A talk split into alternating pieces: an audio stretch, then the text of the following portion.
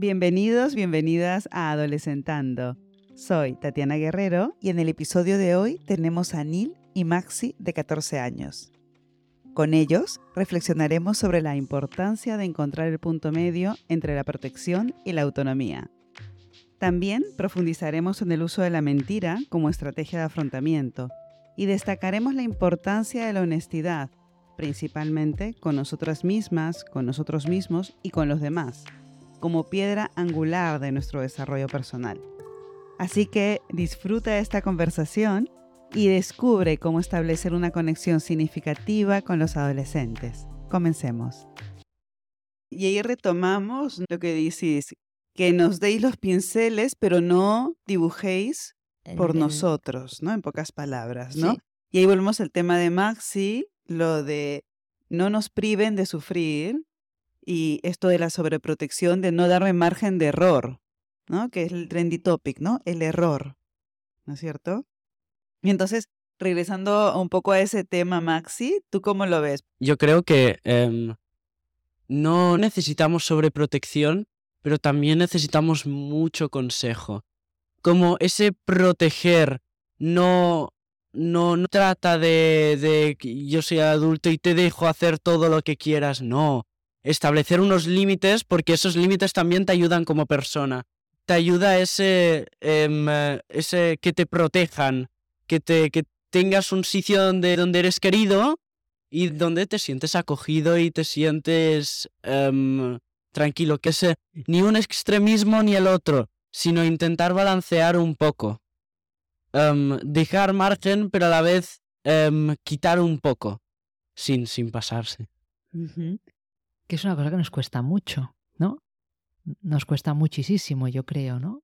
Que es encontrar ese justo punto del que hablabas, de evidentemente nos podemos dejar solos, ¿no? Porque no podemos, porque eso no sería cuidaros, ¿no? Mm pero tampoco podemos estar achuchando todo el día, porque si no, ¿cómo vais a hacer todas esas cosas de las que estáis hablando, no?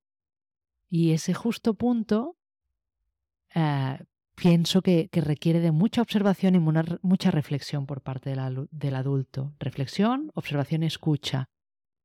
Y no sé si la tenemos suficiente. Es decir, aquí mm. yo invitaría ¿no? a todas las familias, a todos los educadores a parar, ¿no? Mm. Hay un ejercicio, ¿no? En, teatro del oprimido que hacíamos para y piensa, ¿no? Para preparar un personaje.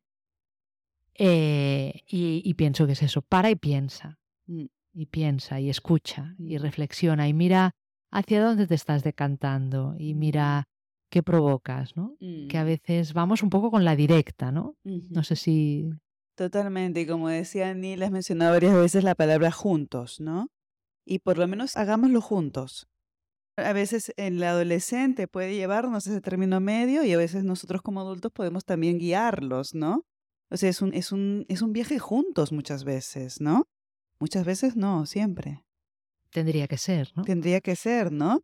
Tú que eres madre de un adolescente, Marta, es un viaje juntos. Es un viaje juntos y, y, y, pienso que es muy importante tener esa capacidad, ¿no? Que a veces yo, yo, reconozco que pones la directa, pones la directa, pues, pues eso, por proteger, por evitar situaciones, ¿no? Y luego ves que, te has pasado, ¿no? Que por suerte, pues como siempre hemos basado mucho nuestra manera de hacer en casa con el diálogo, es muy importante, ¿no? Y no sé, yo por ejemplo recuerdo ah, una de las cosas que, se les achaca a, los adolescentes mucho, que a mí me da mucha rabia, es que mentís. Mentís mucho. Y entonces me acuerdo de, de, de cuando mi hija pues la pillamos con la primera mentira, que era una chorrada, pero que te sabe mal, ¿no? Y cómo, cómo nos fuimos posicionando en casa, y cómo la cosa que salía es, pues, bueno, castigar y demostrar que esto provoca un malestar muy grande, porque es muy feo mentir, ¿no? Y cómo si, si, si mueves, si, si haces un movimiento y dices, voy a intentar entender por qué ha mentido esta persona, ¿no? Mm. Y por qué, y de dónde sale. Y ves que la mentira no sale de, de la mala fe, ni del querer herir, bueno, sale seguramente de no querer decepcionar, de, de, de, no, no, poder asumir una determinada situación y quererla asumir, ¿no? Y cuando te posicionas ahí, todo es diferente, ¿no?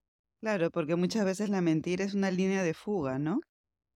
para solucionar una situación muchas veces, Sí, ¿no? bueno, una, una mentira es, yo hay veces que las uso cuando tengo un problema que en mi cabeza empieza a dar vueltas, vueltas, vueltas y no encuentro una solución rápida, antes de, de, de tener que, que pararme a pensar sobre ello y reflexionar sobre ello, sí es verdad que se usa la mentira, se usa mucho. ¿Qué pasa? Que creo que la mentira también es, es una herramienta que hay que usar siempre y cuando esa mentira no haga daño a nadie, o sea, ni mentalmente ni físicamente. Es verdad que esa mentira hay a alguien a que le pueda sentar mal, pero sobre todo es no hacerte daño a ti mismo con esa mentira. O sea, es una cosa es mentirle a alguien como para protegerte a ti mismo y otra es mentirte a ti mismo como jugando al solitario. O sea, se hace trampas jugando al solitario, no tiene sentido porque te estás ocultando algo a ti mismo. Que no quieres defraudar a otra persona, que no quieres que otra persona se sienta, eh, se sienta mal, en- entre comillas, por, por una de tus acciones, pues es, bueno, es donde aparece igual una mentira un poco más piadosa. Pero una mentira, como por ejemplo yo decir, esto es bien, eh, levántate de la cama, vete al instituto y haz lo que haces todos los días, igual es esa mentira que tú tienes que parar y decir, me estoy mintiendo a mí mismo sabiendo lo que esto significa y aún así lo hago. No, tiene no tiene sentido. Pero tú dijiste, Neil, que tú dices una mentira cuando la cabeza te explota. Sí, ¿Cómo es eso? A ver, explícanos un poquito. Pues cuando razonas demasiado y cuando empiezas ya a agobiarte a un nivel de ya, bueno, ahí empiezan como unos problemas más grandes que es de no sentirte ni siquiera bien contigo mismo porque igual en vez de estar pensando en otras cosas, estás cometiendo muchos más errores que no tengan que ver con esa mentira, que sean mucho peores que esa cosa por la cual vas a mentir.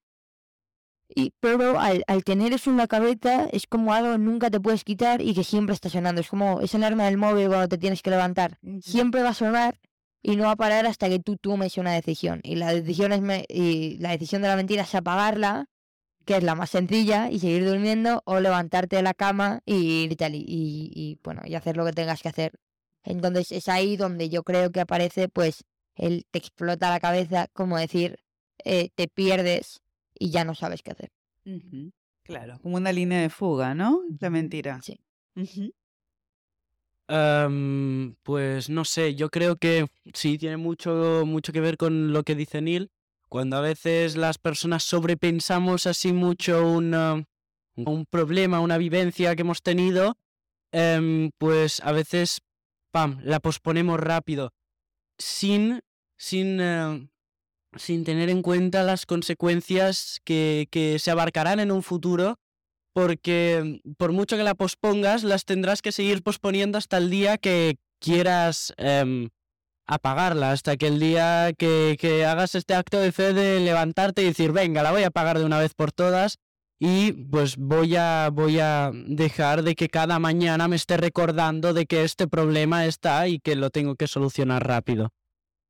Em, y sí, a veces em, es, es para no tenerlo siempre en la cabeza, porque al fin y al cabo yo creo que ser niño es, es, es una cosa que ayuda mucho en estos casos. Em, eh, es esa positividad, ayuda mucho a, a levantarse. Cuando quieres hacer ese acto de, de levantarte y decir, venga, la voy a apagar de una vez por todas, ese niño interno, yo creo que te ayuda mucho a decir, venga, hoy es el día, me siento con ganas y me siento con fuerzas para hacerlo. Y hasta aquí llegamos en este episodio.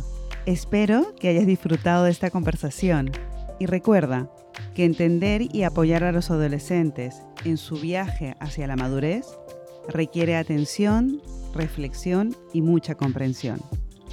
Gracias por sintonizarnos y no olvides suscribirte a nuestro podcast y seguirnos en mi Instagram, arroba tatianaguerrero.psy para obtener más recursos y consejos prácticos sobre la psicología del adolescente. Aquí puedes compartir tus pensamientos, preguntas o experiencias. Estamos aquí para escucharte. Hasta el próximo jueves.